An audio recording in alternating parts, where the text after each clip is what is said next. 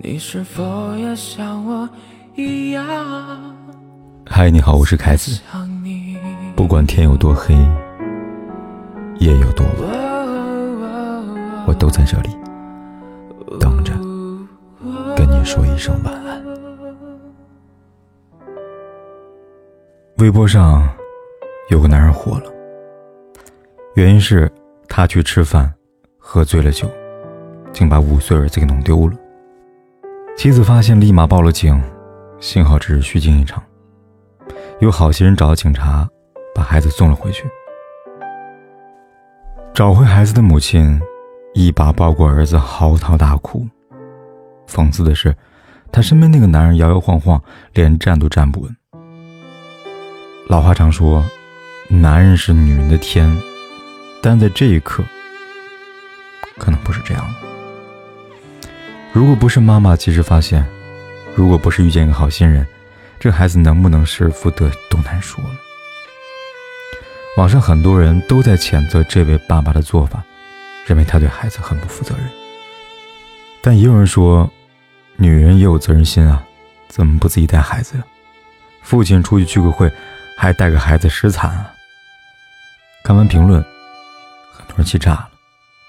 难道孩子是一个人生的吗？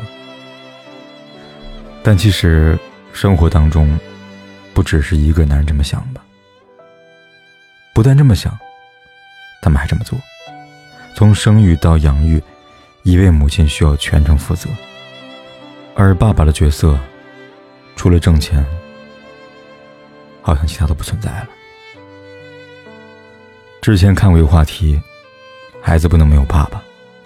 有很多人评论，与其说认同这个观点。倒不如说，他们只想叫醒那些不把自己当成爸爸的人。但如果是一个装睡的人，恐怕永远叫不醒吧。让我想到了去年轰动一时的重庆姐弟坠亡案，至今依然觉得毛骨悚然。虎毒不食子，但凡这个男人有点良知，他都不会成为害死自己儿女的刽子手。无独有偶，四月十六号。安徽男子虐待幼童的视频在网上广泛流传。视频中，婴儿坐在宝宝车上，妈妈正在喂饭。从房间走出来的男人多次殴打儿子，扇脸、掐脖子。即便孩子的母亲上前阻拦，把他推到一边，依然挡不住他的暴行。再次走上前去，捂住儿子的口鼻猛掐，让他无法呼吸。看到婴儿的小手都开始抽搐哆嗦，一旁的妈妈着急的又打又骂，嘴里不停的说：“不要打了，不要打了。”但那双掐住婴儿脖子的手依旧没有松开。警方后来通报原因，说是因为家庭琐事引发矛盾，男子情绪失控殴打儿子。可情绪失控难道能够成为虐待家暴孩子的借口吗？这样的行为，已经不能用情绪失控来形容了。那是谋杀吧？即便杀人未遂，也已经构成了刑事犯罪。这是一句轻飘飘的情绪失控就能掩盖得住的吗？有人说，毁掉一个女人最好的办法就是让她生孩子。那对于孩子来说，毁掉她最快的方法，大概就是有一对不负责任的父母吧。电视剧《亲爱的小孩》里，任素汐生孩子那段，戳中了无数女人的心。生过孩子都表示同情，未生孩子的更加焦虑。我只看了生孩子那段，一面是在生死攸关徘徊的妈妈，一面是悠哉悠哉看着电视喝着小酒的爸爸。这样的对比，任谁看了不恨、不咬牙呢？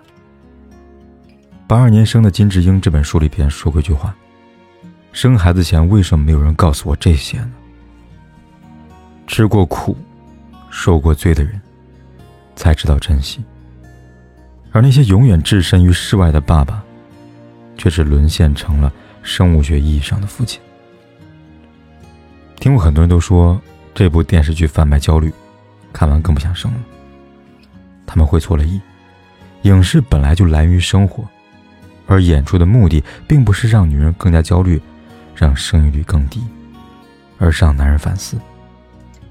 电视剧里边，谢天华这位父亲，即使没有血缘，即使没有参与过生育，但却比亲爹做得更加到位。他会毫不嫌弃的用手接住呵呵的呕吐物，陪着呵呵一起剃光头。连方一诺的爸爸看到谢天华的光头，眼里都流露的满是感激。他深知呵呵是真心喜欢长发，他亲手把辫子缝在帽子上送给了呵呵。没有对比，就没有伤害。跟好男人比起来，渣爹只会显得更加渣。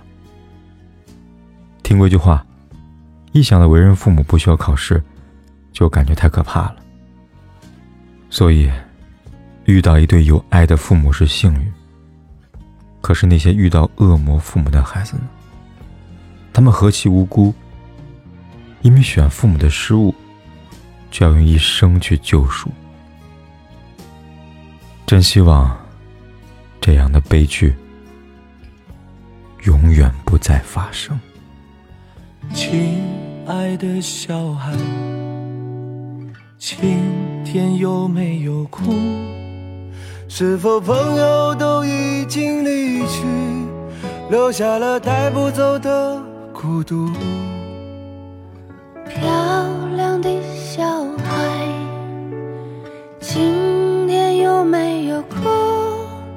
是否弄脏了美丽的衣服，却找不到别人倾诉？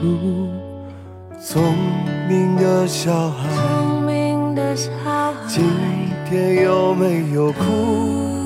是否遗失了心爱的礼物？在风中寻找，从清晨到日暮。亲爱的小孩，为什么你不让我看清楚？是否让风吹熄了蜡烛，在黑暗中独自漫步？